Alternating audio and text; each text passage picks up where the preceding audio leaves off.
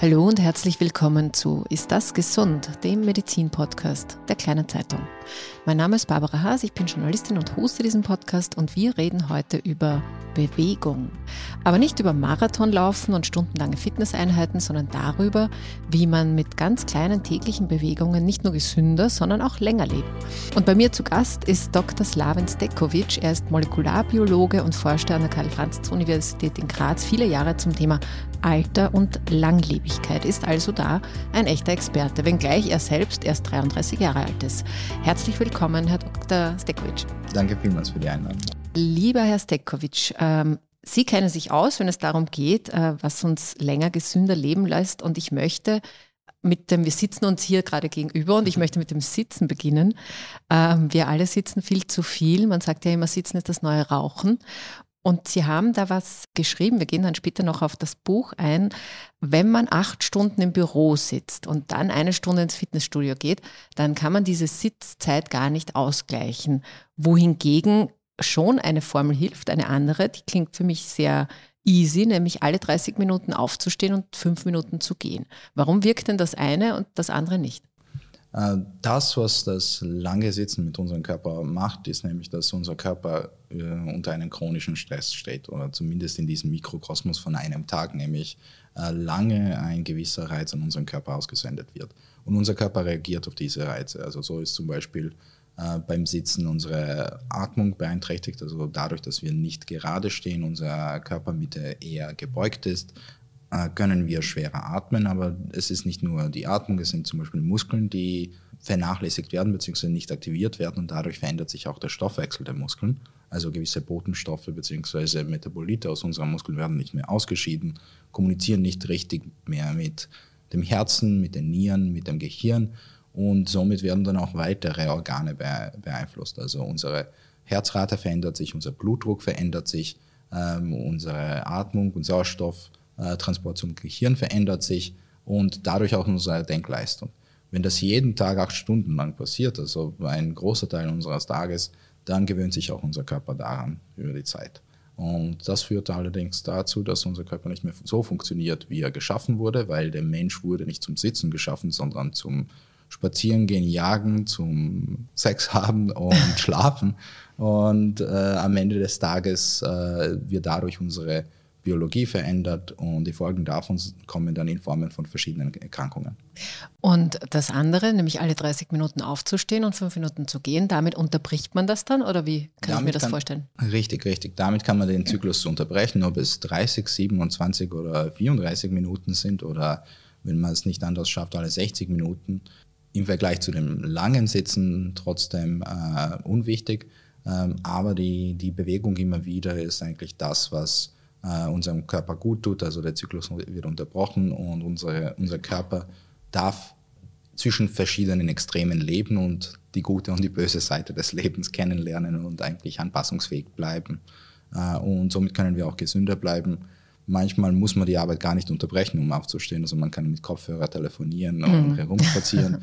Man kann einen normalen Sessel mit einem Swissball oder mit einer äh, flexiblen oder einen normalen Tisch mit einem flexiblen, flexiblen Tisch umtauschen und somit manchmal stehen, manchmal, manchmal sitzen beim Arbeiten und somit eigentlich den Körper, die Muskeln und eigentlich auch die weitere Organe aktivieren. Mhm. Ja, da kann man schon was verändern. Also alle 30 Minuten, fünf Minuten mal kurz aufstehen und herumgehen. Und da, da möchte ich auch ganz kurz bleiben, nämlich bei den Schritten. Mittlerweile, glaube ich, kennt das eh fast jeder und jede. Das Smartphone zählt die Schritte mit und äh, manche überprüfen das auch absichtlich oder haben noch extra Apps dabei, die das noch genauer analysieren. Aber man kriegt ungefähr so eine Richtung, wie, wie viele Schritte man dann geht. Und die WHO, die Weltgesundheitsorganisation, hat auch eine eine empfohlene Schrittanzahl pro Tag. Das sind 10.000. Auf 10.000, also ich komme nicht auf 10.000, aber ähm, ich komme auf deutlich mehr, seitdem ich es kontrolliere, lustigerweise. Es ist mir, man entwickelt dann trotzdem so einen kleinen Ehrgeiz. Aber was passiert denn, wenn ich 10.000 Schritte am Tag gehe? Was ist, warum ist das so gut? Ähm, da passieren ähnliche Effekte wie mit diesen 30 Minuten Sitzen und 5 Minuten gehen. Allerdings äh, dadurch, dass diese 10.000 Schritte über den Tag verteilt sind. Also kommt man eigentlich, äh, bringt man den Körper in Schwung beziehungsweise auch gewisse Organe. Das Interessante für die Medizin nämlich ist, was passiert, wenn diese 10.000 Schritte nicht stattfinden. Und das, was passiert, ist, Nierenfunktion wird beeinträchtigt, Blutdruck, äh, Blutdruck steigt dadurch meistens, äh, unser Herz funktioniert nicht mehr richtig, also über, mit der Zeit. Und alle diese Sachen können auch sehr gut verhindert werden durch regelmäßige Bewegung beziehungsweise durch 10.000 Schritte, 10 Schritte oder mehr. Ähm, interessant ist zum Beispiel auch, dass bei Personen mit gewissen Erkrankungen, also für mich das interessanteste Beispiel Fettleber und dann Leberzirrhose, also das, was viele übergewichtige Menschen äh, früher oder später bekommen und leider sind auch mittlerweile viele übergewichtig. Die Fettleber bzw. Leberzirrhose können allein durch dieses äh, ständige Gehen, also durch 10.000 Schritte über, längere, über einen relativ langen Zeitraum, aber je, je nachdem, wie man es nimmt, also vier bis acht Wochen, äh, regelmäßiges Gehen, können schon die Fortschritte der Fettleber deutlich reduzieren bzw. auch rückwirkend machen. Also man kann sich sogar mit dem Gehen heilen. Und das ist das, was ich in den letzten Jahren äh, wiederholt gelesen habe. Also es kamen immer mehr und mehr Studien zu den Benefits von, äh, von der Bewegung. Und das war auch die Motivation, das Buch zu schreiben, nämlich Bewegung und Sport sind nicht nur da, um unsere Muskeln größer zu machen, sondern eigentlich unseren Körper gesund zu halten. Das, was mir und meinem Co-Autor Ernst Mina bei diesem Buch äh, wichtiger war, ist nämlich nicht mehr Sportler zu schaffen, sondern eigentlich mehr Menschen, die wegen deren Nieren, wegen deren Herzen, Lungen, äh, wegen deren Hirnleistung und allen anderen Organen äh, sich mal wieder bewegen, weil wir sind alle die letzten zwei Jahre hauptsächlich zu Hause gesessen mhm. und äh, die Folgen sieht man auch, also in medizinischen Statistiken, nicht nur in Österreich, sondern im ganzen auf der, auf der ganzen Welt. Und äh, dieses Buch war ein Versuch, eigentlich eine Gegenbewegung zu schaffen. Ja, eine Gegenbewegung, da haben wir die Bewegung eh schon drinnen. Es heißt übrigens Lebensmotor Bewegung, dieses Buch, und ist im Überreuter Verlag erschienen. Aber weil Sie auch so ein Experte sind für Älterwerden, also nicht Sie selber, sondern für gesund zu altern, sagen wir mal so, mhm. ähm, da würde ich auch gern ganz kurz drauf kommen, weil wir, wenn wir älter werden, dann, ob es uns gefällt oder nicht, dann bauen wir Muskel Masse ab und ähm, bereits ab dem 30. Lebensjahr. Mhm. Also sind sie schon betroffen.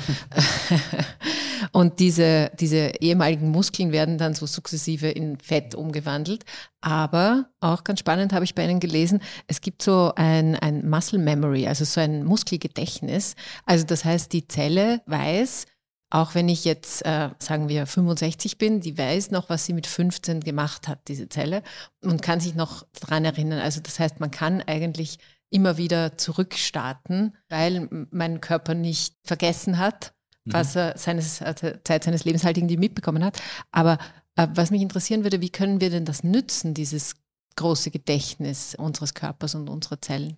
Äh, das ist nämlich das ganz Spannende. Also früher in der Wissenschaft hat man den Begriff Muscle Memory für also das Gedächtnis der Muskelzellen äh, dafür verwendet, dass die Muskeln gewisse Abläufe lernen können. Also wenn man einmal Fahrrad äh, fahren lernt, dann weiß man es fürs Leben, weil die Muskeln haben sich daran gewöhnt. Die Rücken wissen, was sie zu tun haben, wie sie balancieren sollten und ähnliches. Allerdings das, was einen Molekularbiologen wie mich, einen Altersforscher interessiert, ist, was können sich die Muskeln sonst merken? Und das, was sie sich merken, sind zum Beispiel gewisse Stoffwechselprozesse. Äh, unsere Muskeln können sich sehr gut erinnern, was sie tun müssen, also wie sie Energie produzieren und einsetzen, wenn wirklich Kraft oder Bewegung benötigt wird. Und somit äh, können sie zum Beispiel gewisse Prozesse in der Zelle besser steuern. Ich habe in meinem letzten Buch Jungzelleneffekt nämlich äh, die Autophagie zum Beispiel mehrmals angesprochen, also ein Prozess der Zellreinigung, also sozusagen Frühjahrsputz für die Zelle. Und je öfter die Zellen zum Beispiel einem Fastenreiz aus, äh, ausgesetzt werden, umso schneller kommen sie in die Autophagie, umso leichter räumen sie die Wohnung oder die Zelle auf. Ähnlich ist es auch bei den Muskeln. Also je öfter die Muskeln aktiviert werden, können sie schneller auf alternative Energieproduktionswege umschalten. Also Autophagie zum Beispiel wird schneller eingeschaltet in den Muskeln, beziehungsweise die Muskeln schaffen es schneller von Zuckerverbrennung auf Fettverbrennung zu gehen. Also man verliert auch schneller die Fettmasse, wenn das das Ziel eines Trainings oder einer Bewegung ist. Aber die Muskeln lernen auch besser, äh, dass sie, äh, beziehungsweise sie merken schneller, dass sie auch gebraucht werden in den Körper. Und das, was ich als Wissenschaftler äh, in unseren Studien auf der Medizinischen Universität in Graz und Karl-Franzens-Universität in Graz gemerkt habe, und das haben wir vor zwei Jahren veröffentlicht, ist nämlich, wenn man regelmäßig fastet, nimmt man ab. Also keine Überraschung.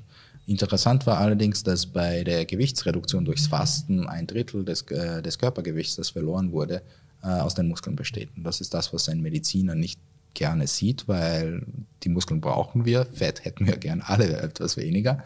Und äh, das, was wir dann auch mitbekommen haben, ist nämlich, dass durch ein gezieltes Training, also durch eine gezielte Nachricht an unsere Muskeln, wir brauchen sie schon, äh, aber Fett nicht mehr, äh, kann man eigentlich diese Reduktion der Muskelmasse auch beim Fasten zum Beispiel äh, verlangsamen bzw. komplett neutralisieren.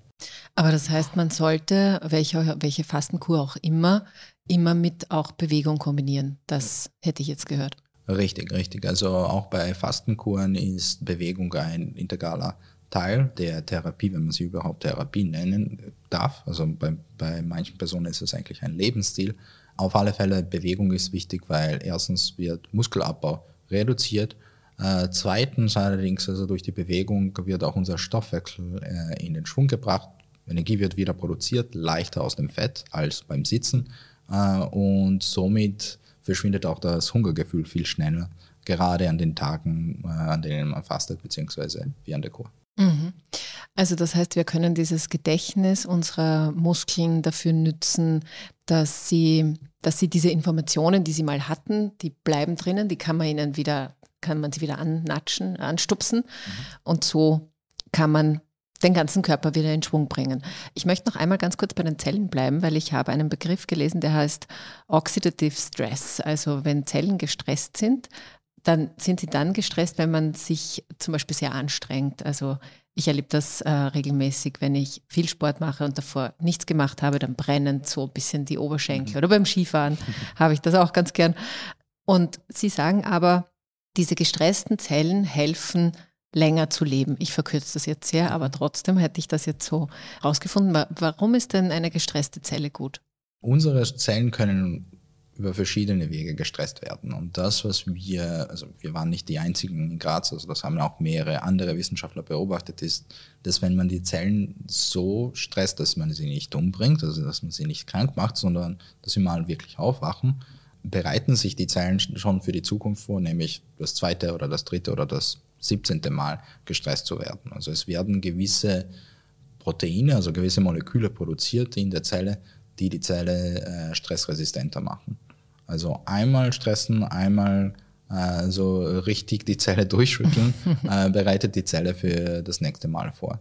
Der Vorteil davon ist nämlich, dass also mehr oder weniger unabhängig davon, welcher Stressor kommt, ob es das erste Mal ein sehr intensives Training war und das zweite Mal zum Beispiel die Kälte oder Hunger oder gewisse Erkrankung, unabhängig davon, welche Stressoren kommen, ist die Zelle schon vorbereitet und kann zumindest diese äh, erste Verteidigung gegen den Stressoren besser einsetzen und somit eigentlich äh, mit weniger Schaden dem entkommen. Das und weniger Schaden heißt dann längeres, gesünderes Leben. Richtig, richtig. Okay. Und leichtere Krankheitsbilder was mhm. natürlich alle mittlerweile haben wollen. Ja. Mhm. ja, gut, also nicht immer ist Stress nur was Böses. Äh, wobei es, wir haben ja auch manchmal äh, produktiven Stress oder guten Stress. Gehen wir ganz kurz weg von der Bewegung und hin zur Atmung. Das ähm, habe ich auch ganz interessant gefunden. Also einerseits wieder mal so ein Nona. Wir atmen alle, klar, wir sind auf der Welt, aber wir atmen sehr flach. Also eigentlich kommt nicht genug Luft äh, und Sauerstoff dorthin, wo er hin soll, mhm. weil wir vielleicht auch, wie Sie es vorher schon gesagt haben, wegen dem Sitzen, weil wir immer so eben eine nicht optimale Körperhaltung einnehmen und zu wenig Bewegung haben und so. Aber was Sie da auch in diesem Buch schreiben, ist, dass unser Gehirn beim flachen Atmen Scheuklappen sich aufsetzt. Und das müssen Sie mir jetzt kurz erklären. Was heißt das? Was ich dabei meine, ist nämlich, also dadurch, dass wir flach atmen, können wir eigentlich äh, nicht wirklich die Gase in unserer Lunge äh, gut austauschen. Also die flache Atmung ist dadurch charakterisiert, dass wir nicht sehr viel Luft reinkriegen und nicht, nicht sehr viel Luft aus der Lunge ausatmen. Unsere Lunge sammelt, äh, sammelt über die Zeit allerdings andere Gase außer äh, Sauerstoff, also vor allem Kohlenstoffdioxid wird in der Lunge angesammelt. Somit wird die die Sauerstoffkonzentration in dem Blut, also da, beziehungsweise das, was aus der Lunge in die Blutbahn aufgenommen wird, äh, etwas reduziert. Also wir kennen es äh, jetzt aus den letzten zwei Jahren, Sauerstoffsättigung wurde sehr oft erwähnt, also gerade bei den Patienten mit Covid allerdings, Sauerstoffsättigung ist auch für einen normalen Menschen sehr wichtig. Je höher, umso besser. Also und ähm, bei, bei der flachen Atmung kann man diese Sauerstoffsättigung auch reduzieren. Das bedeutet, weniger Sauerstoff wird zu Organen gebracht. Und unser Gehirn gerade braucht sehr viel Sauerstoff, um zu überleben, beziehungsweise um richtig die Leistung zu bringen. Äh, dadurch, dass wir flach atmen, kriegt unser Gehirn weniger Sauerstoff. Nicht so wenig, dass wir sofort in Panik geraten und, sofort die Schlappatmung kriegen, allerdings genug, um gewisse Prozesse im Gehirn zu verlangsamen dadurch, dass unser Gehirn nicht genug Sauerstoff kriegt, werden wir, äh, äh, wird die Konzentration bzw. Aufmerksamkeit bei den Personen deutlich reduziert und das ist dann, das sind dann die Scheuklappen, äh, die unser Gehirn bekommt. Okay, dass man nicht mehr so viel äh, wahrnimmt. Aber heißt das jetzt im Umkehrschluss, wenn ich darauf achte, dass ich tief atme, also viel reinnehme und mhm. viel rausblase, dass ich dann schlauer werde? Theoretisch ja. Also in, in, beziehungsweise äh, das, was dadurch passiert, ist nämlich, dass wir wieder unser, den Stoffwechsel in unserem Gehirn in den Schwung bringen. Und gerade, also Stoffwechsel ist schon, schon mehrmals heute gefallen und nämlich gerade dadurch ermöglichen wir den Gehirnzellen besser zu arbeiten, aufmerksam äh, zu sein und das führt dann auch dazu, dass wir zumindest nach außen gescheiter also zumindest vielleicht eine, eine gute Idee mehr haben, die wir sonst nicht gehabt hätten. Ich bleibe noch ganz kurz bei der Atmung. Wir haben vorher schon über Bewegung gesprochen und jetzt möchte ich da die Atmung nochmal mit reinbringen. Sie haben da eine Rechnung drinnen in Ihrem Buch, ähm, die mir sehr leicht umsetzbar scheint, nämlich 30 tiefe Einatmungen pro Tag an sechs Tagen die Woche sind in den Effekten vergleichbar mit einem 30 Minuten Workout pro Tag. Und ich frage mich, kann das wirklich stimmen? Tiefe Einatmungen, ja. Also äh, die Muskeln werden davon nicht wirklich wachsen. Also wenn man 30 Mal tief einatmet, wird der Bizeps nicht größer. äh, davon kann man nur träumen. Allerdings, äh, die tiefen Einatmungen haben schon sehr ähnliche Effekte wie das Training, äh, gerade auf den Stoffwechsel im Körper beziehungsweise auf äh, die Reduktion des Blutdrucks. Blutdruck ist äh, der, der stille Killer, so, so wird er in, in Medizin genannt, weil man weiß oft nicht, dass man einen Blu äh, erhöhten Blutdruck hat. Und dadurch wird eigentlich unser Körper ständig unter Stress gesetzt. Also, und das ist jetzt kein guter Stress. Und das ist kein guter Stress. Also da, über, diese, über diesen Dauerstress werden dann äh, Blutgefäße überbelastet und verlieren deren Funktion, werden steifer und steife Blutgefäße sind nicht gut. Und das, was beim tiefen Einatmen passiert, ist nämlich, dass mal ordentlich wieder Sauerstoff in die Gefäße gebracht wird, beziehungsweise dass sie mal ordentlich durchgeputzt werden und dadurch wird eigentlich ein ähnlicher Effekt geschaffen wie die 30 Minuten Workout. Natürlich hängt es davon ab, welches Workout und wie tief man einatmet. Also, also nur 30 Mal einatmen und den ganzen Tag nichts machen, also wird uns wahrscheinlich umbringen. Es gibt allerdings äh, Methoden, die schon in den 60er, 70er Jahren entwickelt worden sind. Also wirklich Geräte, die das Atmen etwas erschweren, also durch Membranen und dadurch braucht die Lunge mehr Kraft, um zu atmen, beziehungsweise auch die äh, Diaphragma-Muskeln werden dadurch aktiviert. Also man atmet dann wirklich mit dem Bauch, damit man überhaupt auch einatmen kann. Und durch das Training dieser Muskulatur, beziehungsweise durch wirklich bewusstes Einatmen, kann man äh, laut Studien sehr gut den Blutdruck senken. Mhm. Aber ich brauche jetzt nicht extra ein Gerät dafür. Ich kann das schon selber auch machen, oder? Weil Sie das jetzt man kann es, haben. Genau, also es, es gibt gewisse Trainingsmethoden, also man, man kennt das zum Beispiel aus dem Yoga, also gerade aus dem meditativen Atmen, dass sehr oft auch aus dem Bauch äh, eingeatmet und ausgeatmet wird, beziehungsweise dass man wirklich kontrolliert die, die äh, Atmungsbewegungen durchführt. Ähm, die meisten von uns überlegen uns gar nicht, dass, es, dass Atmung eigentlich eine Bewegung ist. Und gerade durch dieses bewusste Atmen, also das, was ich zum, zum, zumindest aus Yoga kenne, kann man diese Effekte auch relativ gut erzeugen. Das, mhm. das heißt trotzdem nicht, dass, dass Patienten mit Bluthochdruck äh, da deswegen jetzt ihre Medikamente sofort absetzen können. aber eine Unterstützung für gesunderes Leben ist es auf alle Fälle. Mhm. Ja, gut. Also gut atmen, gut einatmen, viel Platz lassen für Luft und Sauerstoff. Wir äh, reden da jetzt über um, ähm, Bewegung und Atmung und so und das sind immer so kleine Schritte, die da jetzt auch von Ihnen skizziert wurden. Also fasse ich mal zusammen, das ist jetzt eher so Hinweise für Couch Potatoes oder Leute, die, wie Sie das auch selber schreiben, lieber dem Sport zuschauen, als selber einen zu machen. Aber wenn wir es jetzt ein bisschen ambitionierter sehen würden, ähm, was wäre denn so die optimale Mischung an Dingen, die man tun könnte, um am Ende ein ähm, längeres, gesünderes Leben zu haben? Die Wissenschaft kann diese Frage sehr schwer beantworten, aus einem Grund, weil wir alle anders geschaffen sind. Also wir tragen unterschiedliche Genetik, aber auch Vorbelastungen durch unser Leben durch. Und äh, das beste Training ist auch schwer deswegen festzulegen, weil immer die Ziele des Trainings wichtig sind, warum, was man eigentlich machen sollte. Also wenn man größere Muskeln haben will, schauen die Muskeln dann anders aus, beziehungsweise Trainingspläne als Körpergewichtsreduktion oder längeres Leben zum Beispiel. Wenn man allerdings isoliert aus dem Ganzen sich äh, nur die Langlebigkeit anschaut, beziehungsweise die Gesundheitserhaltung, ähm, da ist eigentlich ein moderates Training drei bis viermal die Woche schon ausreichend. Also nicht nur langsames Gehen, sondern ein bisschen äh, die Atemfrequenz zu erhöhen durch die Belastung, beziehungsweise auch die Herzrate leicht zu erhöhen.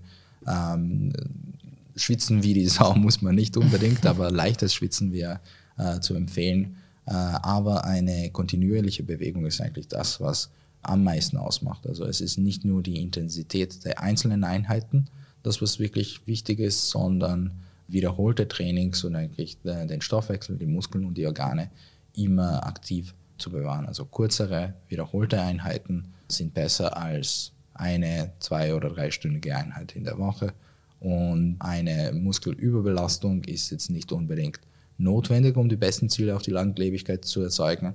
Allerdings ab dem 30., 35. Jahr sollte man schon auch auf die Muskelmasse achten. Also Muskelaufbautraining spielt gerade äh, ab der, ich würde das jetzt nennen, nennen Lebensviertel oder Lebensdrittel, spielt ja. schon eine Rolle. Okay, aber das heißt trotzdem, nochmal zusammengefasst, eigentlich ist das Gehen, wenn ich es regelmäßig mache, wenn ich es auch in Zeiten mache, wo es, wo ich es höher frequentiere, also wo ich meinem Körper ein bisschen mehr abverlange, am Wochenende vielleicht mal rauf und runter irgendwo hin mhm. wandere und so, also möglicherweise ein bisschen schwitze auch. Mhm. Das ist eigentlich schon ein guter Weg in ein langes, gesundes Leben. Habe ich das jetzt richtig, richtig. verstanden? Okay. Richtig. Na gut, das ist ja eigentlich ganz äh, erfreulich. Ich möchte noch auf, auf die Fastenzeit kommen und auf den Darm. Jetzt haben wir die Fastenzeit quasi abgeschlossen, zwar, aber viele haben auf äh, Dinge verzichtet, auf Alkohol, mhm. auf Süßigkeiten, also die Liste ist lang, aber viele dieser Fastenmethoden haben auch immer was oder haben oft was zu tun mit Darmreinigung. Also braucht ich jetzt nicht nennen, aber das hat sehr oft eben auch einen, einen Anteil dran. Und ich möchte noch gerne auf das Bauchgefühl kommen, weil Sie das auch ein bisschen ansprechen. Und wenn ich so an Bauchgefühl denke, dann denke ich immer so an eine, eine Entscheidungsgrundlage, die ich nicht ganz erklären kann. Äh, vielleicht ein bisschen Intuition, aber es ist ähm, ein, ein ich treffe Entscheidungen. Das hat vielleicht einen emotionaleren Zugang. Und ähm, man kann es oft nicht so genau erklären, aber was hat denn, hat denn das Bauchgefühl was damit zu tun, was im Bauch passiert? Also medizinisch betrachtet? Lange haben wir in der Forschung das absolut vernachlässigt und geglaubt, dass alle unsere Gedanken, Entscheidungen und äh, Denkprozesse nur im Kopf stattfinden, beziehungsweise dass das das einzige Organ ist, das wirklich da was zu sagen hat, unter Anführungszeichen. Äh, mittlerweile wissen wir, dass unser ganzer Körper mit, mit, auch, mit dem Gehirn auch kommuniziert. Dem Gehirn nicht unbedingt sagen, kann, was zu tun ist, aber bei gewissen Entscheidungen kleine Nudges oder äh, in dem Gehirn leisten kann. Durch Hormone, also beziehungsweise gewisse Botenstoffe können zum Beispiel unsere Muskeln, unser Herz, äh, unsere Schilddrüse äh, mit dem Gehirn kommunizieren. Allerdings auch unser Bauch beziehungsweise unser Darm. Und das Spannende dabei ist, dass in unserem Darm die Kommunikation nicht unbedingt nur zwischen unserem Körper und dem Gehirn äh, stattfindet, sondern zwischen den Bakterien, also Lebewesen, die in uns leben, mit unserem Gehirn bzw. unseren Denkprozessen, also so eine kleine Symbiose, also gemeinsame Entscheidung eigentlich getroffen wird. Das Spannende für mich als Wissenschaftler daran, und das ist jetzt in den letzten fünf bis zehn Jahren eigentlich, äh, das hat erst begonnen, also die Forschung in diese Richtung ist, nämlich, dass man nicht nur die Anwesenheit dieser Bakterien in unserem Darm betrachtet, also was sie unserer Gesundheit oder unseren Krankheiten beitragen können, sondern auch deren Stoffwechsel. Also wie gehen sie mit Zucker um, mit, mit Ballaststoffen um, die, die wir über die Nahrung aufnehmen, beziehungsweise wie interagieren sie miteinander, mit, miteinander und wie kommunizieren sie untereinander und mit unserem Körper. Und äh, diese kleinen Mitbewohner unseres Körpers, die schütten gewisse kleine Moleküle aus, die durch unseren Darm aufgenommen werden, in die Blutbahn gelingen und dann in verschiedene Organe gebracht werden. So zum Beispiel, also für mich als Langlebigkeitswissenschaftler, Butyrat das Interessanteste, eine sehr kurze äh, organische Säure, die allerdings äh, manche, die sich mit Ernährung auseinandersetzen, also werden diese Säure schon mal gehört haben, nämlich die, sie ist gerade bei den ketogenen Diäten bzw. bei dem ketogenen Stoffwechsel äh, sehr wichtig, bzw. kann diesen anfeuern und diese, dieser ketogene Stoffwechsel, obwohl es kompliziert klingt, ist es eigentlich relativ was Einfaches. Das ist der Stoffwechsel, der in unserem Körper stattfindet, wenn die Zucker verbraucht worden sind und der Körper auf Fettverbrennung umschaltet. Das Spannende an diesen, dieser Art von dem Stoffwechsel ist nämlich, dass es äh, hauptsächlich von Muskeln, vom Herzen und von dem Gehirn verwendet wird. Also mhm. Körper geht auf äh, Überlebensmodus, weil ich muss laufen gehen, um das Tier zu fangen und schlachten. Mein Herz muss funktionieren, damit die Organe genug Sauerstoff kriegen und mein Gehirn muss funktionieren, weil sonst bin ich schon medizinisch gesehen tot.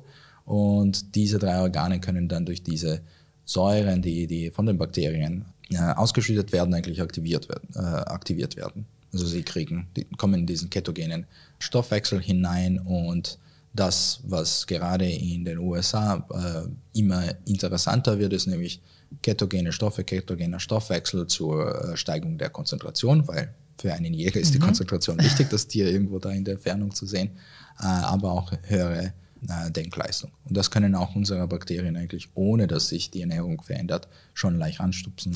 Aber das finde ich, das finde ich interessant, weil das ist ja oft auch eben ein Effekt, wenn man fastet und wenn man, also ich mache so einmal im Jahr so eine FX-Meyer-Kur, das ist ja auch ganz mhm. stark irgendwie auf den Darm bezogen. Und was man schon merkt, nach drei Tagen, wo man so ein bisschen gehangovert äh, ist, weil einem alles mögliche Kaffee und so weiter fehlt, dass man dann irgendwie intensiver denkt, auch wenn das jetzt ein bisschen eh so klingt, mhm. aber man fühlt sich sehr konzentriert und sehr fokussiert. Und das, das, wenn ich das jetzt richtig zusammenbringe, dann hängt das nicht nur mit meiner Einbildung zusammen, sondern mit genau diesen Bakterien, die ins Hirn kommunizieren. Genau, genau. Also und nicht nur Bakterien, auch unsere Organe machen dasselbe. Die Bakterien können das allerdings beschleunigen bzw. auch anstupsen. Und das ist eigentlich das Spannende daran. Also diese Erleuchtung, die tibetanische Mönche äh, oft erwähnen bei der Meditation und beim Fasten, beziehungsweise äh, auch beim Fasten in, bei der katholischen Re äh,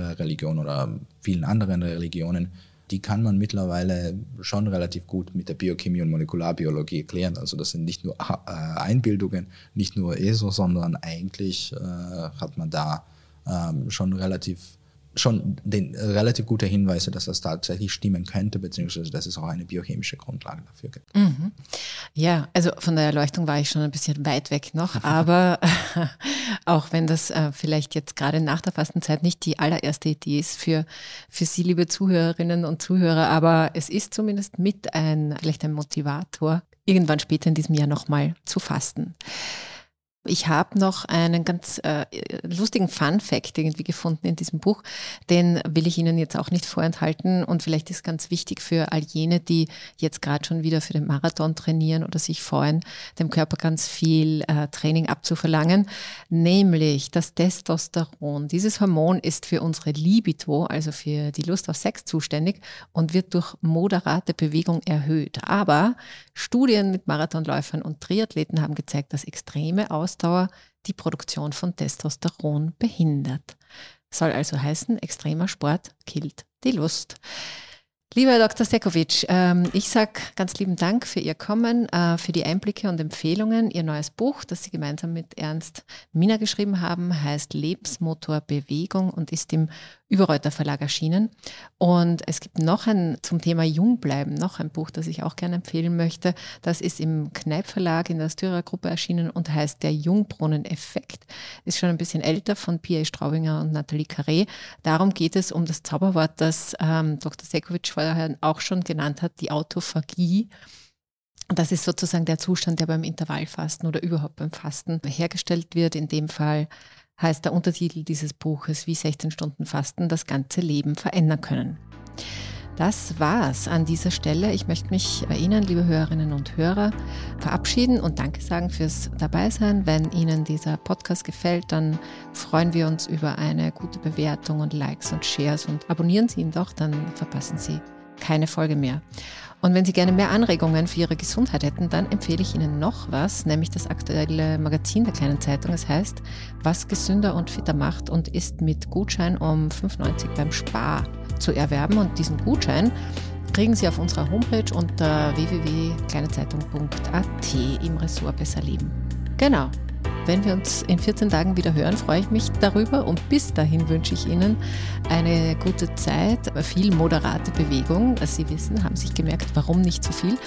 Und ich sage alles Liebe und bleiben Sie gesund.